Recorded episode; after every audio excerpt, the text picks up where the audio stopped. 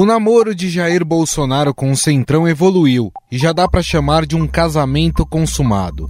Pressionado pelo grupo e com a popularidade em baixa, o presidente vai fazer uma reforma ministerial para fortalecer sua base de sustentação no Congresso e sobreviver às crises. É uma pessoa que eu conheço há muito tempo e eu fui mais da metade do meu tempo, de 28 anos de parlamentar, eu fui do Partido Progressista, que é o partido que está o Ciro Nogueira. Então não temos, não vamos ter problema nenhum no tocante a bem conduzirmos né, as questões afetas à Casa Civil. E a Casa Civil é o ministério mais importante nosso é o que trata, inclusive, da coordenação entre os ministérios. Então, é uma pessoa que é, nos interessa pela sua experiência. A grande novidade será essa: a entrada do senador Ciro Nogueira na Casa Civil. Atual apoiador de Bolsonaro, o presidente do Progressistas tentou, inclusive, levar o presidente para seu partido. Olha, o presidente tem o nosso total apoio né, partidário, de, ideológico e de projetos. Seria uma honra muito grande ele retornar ao nosso partido, mas eu acho que não é uma coisa que vai acontecer a curto prazo. Mas, em um passado não muito longínquo, Nogueira apoiou Fernando Haddad do PT desde o primeiro turno de 2018, inclusive com a participação de comícios do petista no Piauí. Em várias oportunidades, o senador se referiu a Bolsonaro com palavras, digamos, nada republicanas. O Bolsonaro tem muita rejeição porque é um fascista. Ele tem um caráter fascista preconceituoso. É, é, muito fácil você ir para a televisão dizer que vai matar bandido, que vai não sei o quê. Mas não, isso não é para a presidência da República. Ciro Nogueira é um dos principais alvos no mundo político da Operação Lava Jato. Em março, o Supremo decidiu arquivar a denúncia por organização criminosa apresentada pela Procuradoria-Geral da República contra Nogueira e mais três deputados no caso conhecido como Quadrilhão do PP. De acordo com a acusação, o esquema também teria atingido a Caixa Econômica Federal e o extinto Ministério das Cidades, hoje parte do Ministério do Desenvolvimento Regional, com o objetivo de obter propina.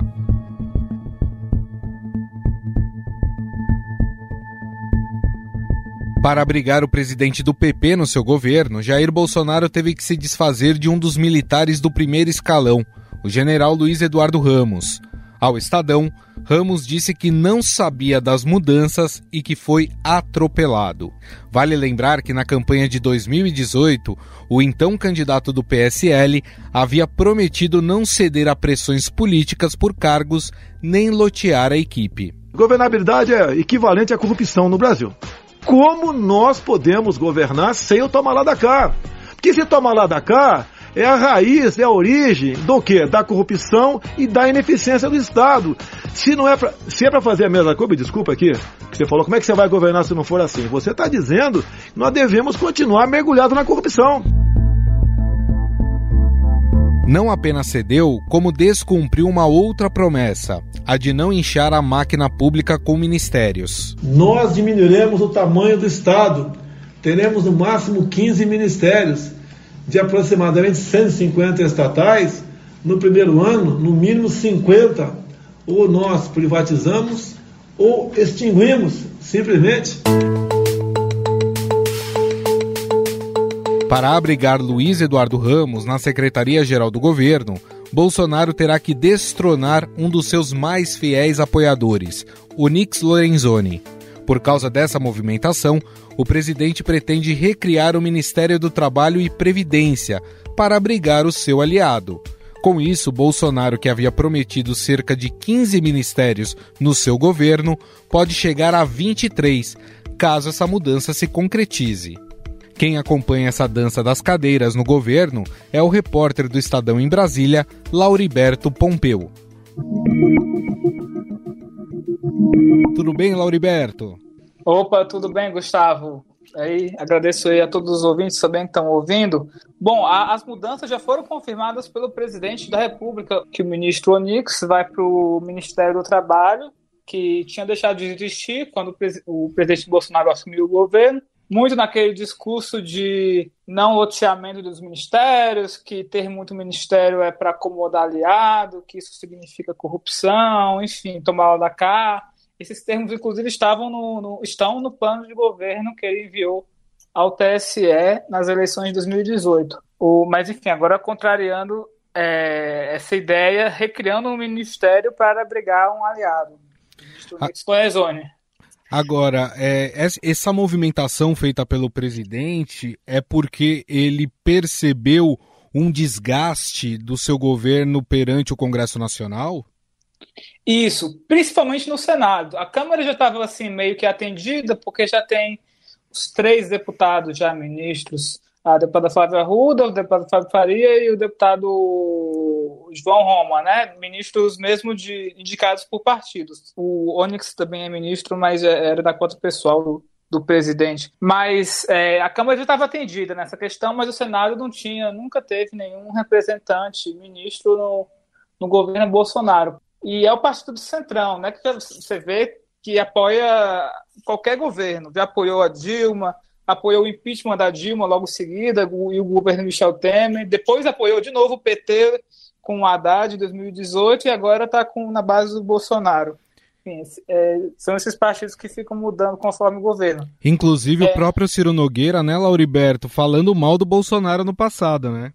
Isso, 2017, um antes da eleição presidencial, disse que o Bolsonaro é fascista, discurso, criticou o discurso do, do, então candidato de ah, ter que prender bandido, ter que matar bandido. Agora está ministro dele. E, bom, mas isso é para atender o Senado e o governo estava muito, muito desassistido no Senado, principalmente agora que, que tem a CPI da Covid, que está mirando no líder do governo, está mirando em contratos do, que o governo assinou, está mirando em ministros, no, enfim, no Ministério da Saúde, o governo está sem uma interlocução no Senado e agora é, espera ter com um ministro ou senador na Casa Civil, que é um, um ministério importante. Um ministério... Claro. Agora, deu para captar também, Lauriberto, é, como é que o Congresso Nacional recebeu essa movimentação, essa informação da ida do, do Ciro Nogueira para o governo, né, a, a, criação de um novo ministério para acomodar um aliado, no caso o Onyx Lorenzoni, deu já para sentir a pressão do Congresso Nacional diante dessas informações? Sim, sim, claro. O, o Planalto está acuado, né? O, o progressista já vinha cobrando esse espaço no, no governo Bolsonaro há algum tempo. Era, era o único partido da base aliada que não tinha um ministro, apesar de ter presidente da Câmara, né? Com, com a ajuda do Planalto, mas nunca, nunca, nunca havia conseguido um ministro na gestão Bolsonaro. Já estava há muito tempo cobrando esse espaço. Desde a, da, quando o PL é, entrou no Planalto com a deputada Flávia Arruda. O, agora dá, dá para perceber que o, o, o governo exauriu a opção dele, porque não foi fácil. Enfim, não foi pelo que se, que se vê, o, o Bolsonaro no, não nomeou de pronto um ministro é, do Centrão para a Casa Civil. E além disso, uma coisa curiosa também é que é a primeira vez que, que o, o, o presidente de um partido está lá no Ministério da Casa Civil, presidente do partido do Centrão. Normalmente eles uhum. Nomeiam aliados, nomeiam alguns deputados. Agora está sem intermediário, né? Digamos assim, porque esses representantes do partido sempre Sim. estão nos governos, mas não costumam ser o presidente do partido.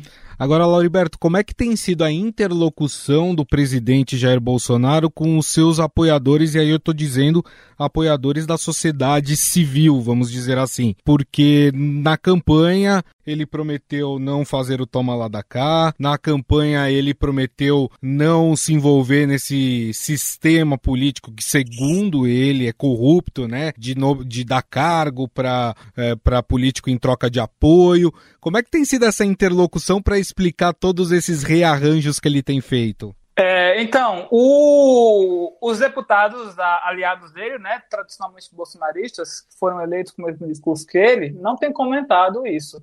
Mas, assim, dá para ver que tem um ou outro que deixa escapar uma, uma insatisfação. O ex-ministro da Educação, o Abraham Weintraub, ele tweetou ele tweetou ontem, assim, em referência a essa questão. Tudo certo e maravilhoso. O plano do Centrão está decolando e já prometeram que iremos ver estrelas. Enfim. É, e também, nesses seguidores mais ligados ao Olavo de Carvalho, dá para ver críticas ao, ao senador Ciro Nogueira, é, que, enfim, é, é, investigado na Lava Jato. Uhum. Mas de deputados mesmo, da base, bolsonaristas, eles estão bem calados. Nem, nem, nem para defender, mas também nem para criticar. Enfim, há uma atitude que contraria o discurso do presidente, que em todo momento falou que não se aliaria a, ao Centrão. Uhum. O, o, hoje, hoje ele tentou justificar e disse que veio do Centrão, que foi do PP, do Progressistas, foi do, do PTB, que nasceu de lá. Uhum. Mas enfim, a gente vê que o discurso de campanha dele era outro. Perfeito. Bom, nós conversamos com o Lauriberto Pompeu, repórter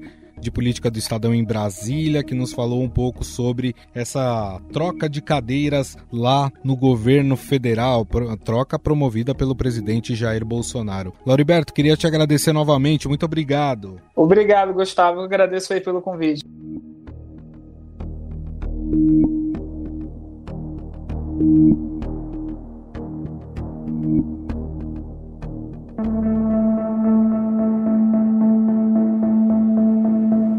É importante salientar que Onix Lorenzoni é persona non grata para a turma do Centrão, e não são poucos os que dizem que ele tem exposto o governo a situações vexatórias.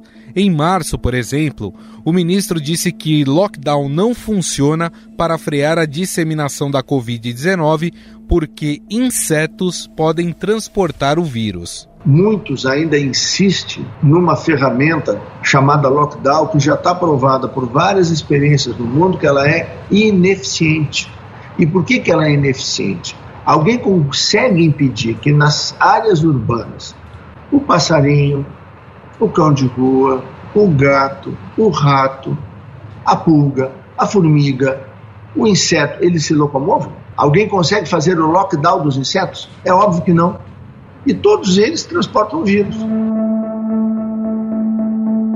Até por isso, essa será a sua quarta troca dentro do governo. Ele foi chefe da Casa Civil, comandou a pasta da Cidadania, está à frente hoje da Secretaria-Geral e vai assumir o trabalho. O Onix, que eu chamo de Coringa, né?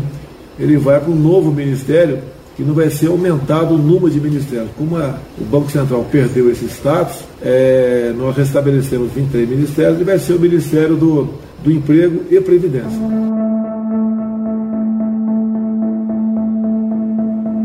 Para analisar essas mudanças no governo federal para abrigar o Centrão, convidamos o professor e cientista político do INSPER, Carlos Melo.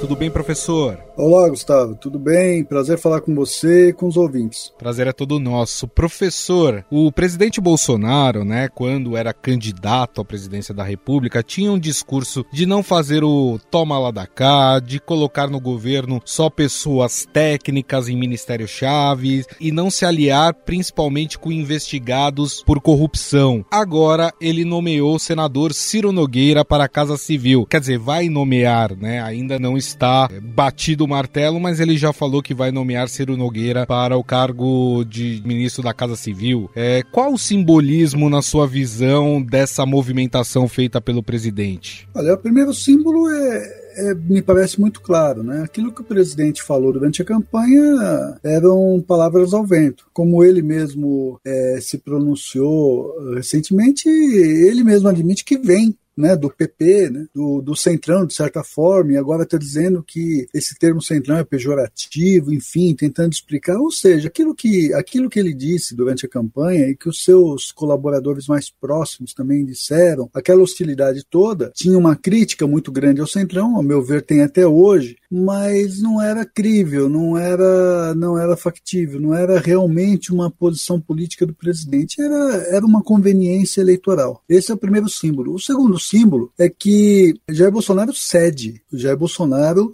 é, capitula. Não é? Por quê? É, ninguém cede poder, ninguém cede espaços, sobretudo com esse custo de ter que carregar o centrão e morder a própria língua por querer. Né? Para usar uma expressão do Guimarães Rosa que eu gosto tanto, o sapo não pula por boniteza, pula por precisão. É? Então ele cede por quê? Ele cede porque está fragilizado, porque eh, a CPI tem revelado muitos pontos importantes que o deixam numa situação muito complicada. As ruas começaram a se mexer, sobretudo agora com o avanço da vacinação, as pessoas se sentem mais à vontade para ir às ruas e reivindicar. As pesquisas eleitorais mostram essa situação de fragilidade e o impeachment começou a ser um vocábulo usado com muito mais frequência. Então o presidente percebe que está frágil e que precisa de alguma forma recalchutar ali, né? A sua, a sua blindagem, precisa refazer a sua blindagem e, portanto, cede poder para em troca de, de uma maior segurança em relação ao perigoso centrão. Né? O Centrão não tem amigos, o Centrão tem interesses. Dá para a gente dizer, professor, que o presidente Jair Bolsonaro hoje é refém do sistema que ele jurou não se curvar? É, eu, eu escrevi isso num, num artigo que eu fiz para o Estadão, que o presidente é refém, e horas depois me veio uma nova questão à cabeça é, nessa relação Bolsonaro e Centrão. O presidente é, é, refém do Centrão e o Centrão é cúmplice do presidente, não é? nos seus erros, nos seus desatinos. Não é? O Centrão, com, é, convenientemente, de alguma forma, re, é, releva as questões do presidente, as, as afirmações absurdas que surgem aqui e acolá por conta dessa, dessa, desses interesses, por conta dessas, dessas vantagens né, na distribuição de recursos, de cargos e recursos estatais com, com que o, o Centrão aprendeu a fazer política. Então, de tal forma que o, o, presidente é refém por tudo isso que eu te respondi na primeira questão, uhum. uh, mas o Centrão também é cúmplice, né, porque se acumplicia dos erros todos do governo.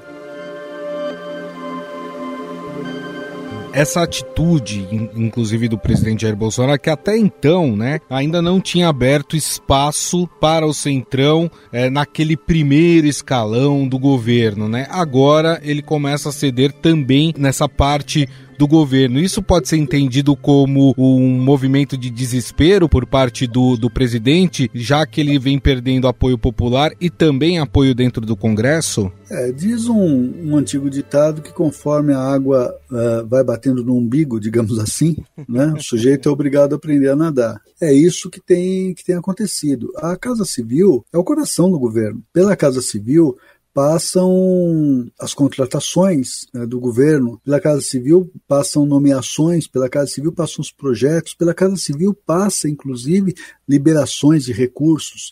Veja que o Centrão já, já tinha ali tal da Secretaria de Articulação Política com a deputada Flávia Arruda, mas o ministro Ramos, o general Ramos, e até, até aqui ministro da Casa Civil, mantinha o controle sobre esse processo o que vinha desagradando muito a, ao Centrão, que não, não via as suas, é, suas demandas atendidas com, com a presteza que ele gostaria. Então, esse setor político começou a exigir mais nacos maiores e mais importantes de governo e chegou no coração do governo. Né? Como eu disse nesse artigo que eu me referi, o Centrão não fica na fila do osso, né, Gustavo? O Centrão ele vai na carne, né? E, e foi isso que o presidente deu. E de fato, professor, analisando até pelas suas palavras, né, pelo que o senhor colocou, é impossível governar no país sem o Centrão do lado? Veja, a gente tem que fazer uma ponderação aqui. Bem ou mal, esses membros todos do Centrão foram eleitos são legítimos. Eles são uma realidade. Agora, é preciso politizar essa relação. Não se trata de um enfrentamento,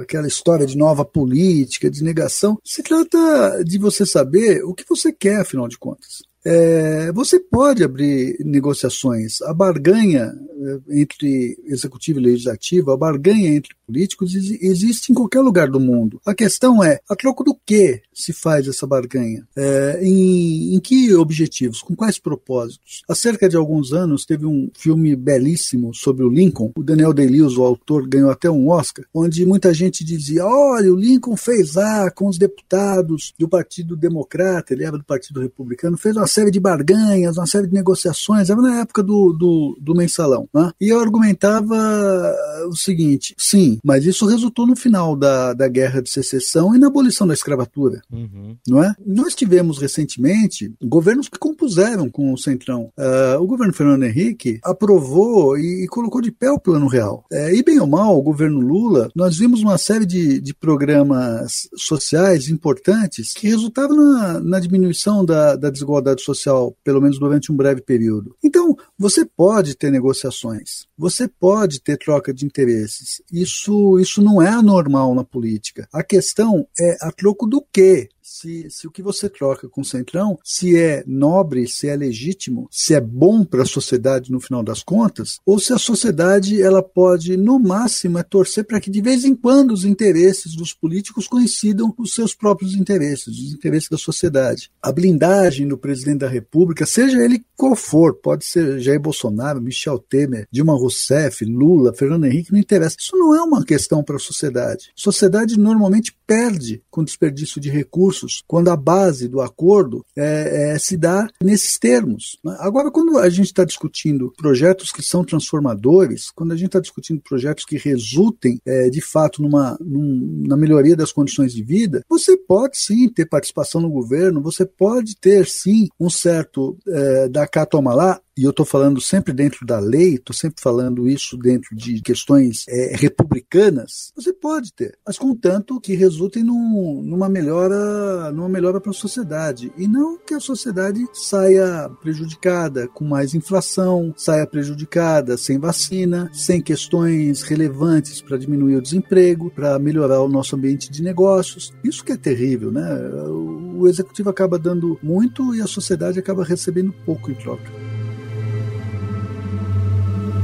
Para a gente fechar, professor, é, tem uma outra questão que para fazer todo esse rearranjo dentro do seu primeiro escalão, o presidente cogita criar mais um ministério, né? Voltar a ter um Ministério do Trabalho e Previdência Social para colocar um aliado aí no caso que é o Onyx Lorenzoni. Para quem prometeu ter no máximo 15 ministérios e para o seu 23 terceiro, tem também um peso simbólico? Tem um peso simbólico, assim como a recriação do velho Ministério do Trabalho que nós vimos em governos anteriores uma série de problemas no trato dos recursos do Fundo de Amparo ao Trabalhador, por exemplo, assim como de alguma forma você mexer no desenho daquilo com que Paulo Guedes se comprometeu quando foi a, a, ao governo, enfim, tudo isso é, tem um peso. E o interessante é que nós entramos na, na mesma questão que você levantou logo de princípio, a, a, a incoerência. Né? Se antes o Centrão era demonizado, agora se faz acordo com o Centrão. Uhum. Se antes antes o é, criar ministérios era, um,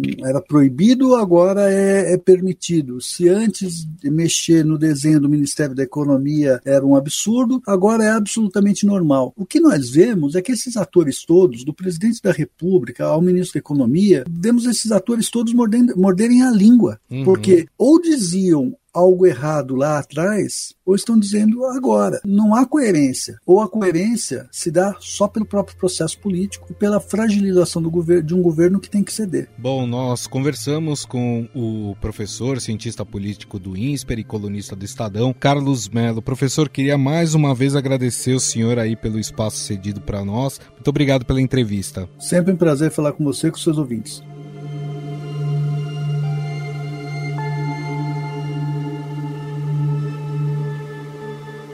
Estadão Notícias. O Estadão Notícias desta sexta-feira vai ficando por aqui. Contou com a apresentação minha, Gustavo Lopes. A produção é de Jefferson Perleberg, Ana Paula Niederauer e Rafaela Barbosa. A montagem é de Moacir Biasi. O editor do núcleo de áudio do Estadão é Emanuel Bonfim. O diretor de jornalismo do Grupo Estado é João Fábio Caminoto. Mande seu comentário e sugestão para o nosso e-mail podcast@estadão.com. E agora, você acompanha mais um Drops do projeto Vozes Negras, comandado pela cantora e apresentadora Paula Lima. Doritos oferece Vozes Negras. Drops Vozes Negras. Hoje, Pretinho da Serrinha fala sobre como ele enxerga a atuação e a presença de profissionais negros na indústria fonográfica. Assim, na produção, é, eu ainda vejo poucos, sabe? Eu vejo poucos. Tipo no samba, produtor preto no samba, prateado, um dos maiores, prateado, grandes assim, produtores arranjadores de samba. Falar aqui do Rio. Aí, aí de São Paulo, Valmir, Valmir, aqui no Rio Prateado, eu, chegando agora, tal, depois deles, mas você não, você não consegue falar tantos produtores pretos, sabe? Você não consegue assim rápido. Ah, fala aí, fala aí. Não tem, não tem tantos. E acho que assim, é, a, a, a próxima geração talvez seja diferente, sabe? Porque a que está aí não tem, não tem muitos. A gente está sempre na parte do é, braçal. Quem toca, aí somos nós, sabe? Quem compõe, somos nós. Mas na hora, assim, na parte, na ponta da lança, a gente não está ainda nesses lugares todos, sabe? Eu tenho quebrado muito isso. Eu estou invadindo, eu vou, deixa passar, eu vou. Você ouviu Drops Vozes Negras. Realização Sony Music e Rádio Eldorado.